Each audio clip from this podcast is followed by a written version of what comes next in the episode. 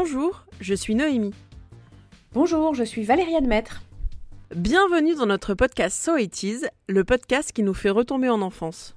Alors sans Madeleine trempée dans du thé, mais avec au choix un Minitel, une veste à paillettes. Ou un bon verre de tank, tu te souviens? Le jus d'orange en poudre, c'était mortel. Alors So It Is, eh bien c'est notre podcast à nous, celui qui raconte en quelques minutes un souvenir de nos années 80.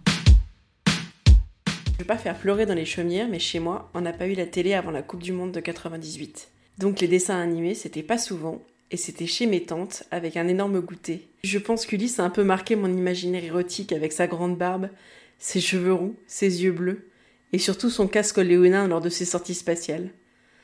Télémac m'intéressait moins que son sidekick rigolo Nono, ce petit robot, cadeau d'Ulysse pour les 12 ans de Télémac, visiblement fait de boîtes de conserve, et surtout qui adore manger les petits clous.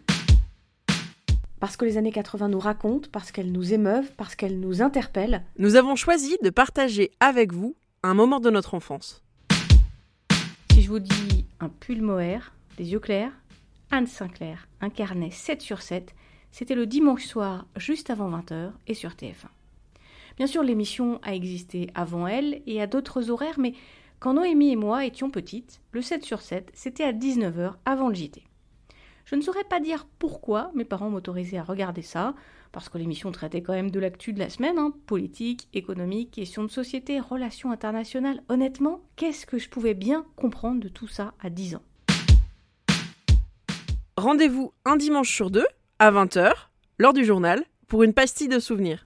Retrouvez-nous sur iTunes, sur Ocha et chez notre label Podcut.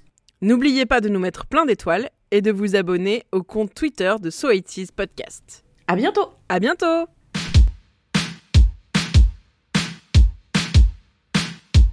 And it's so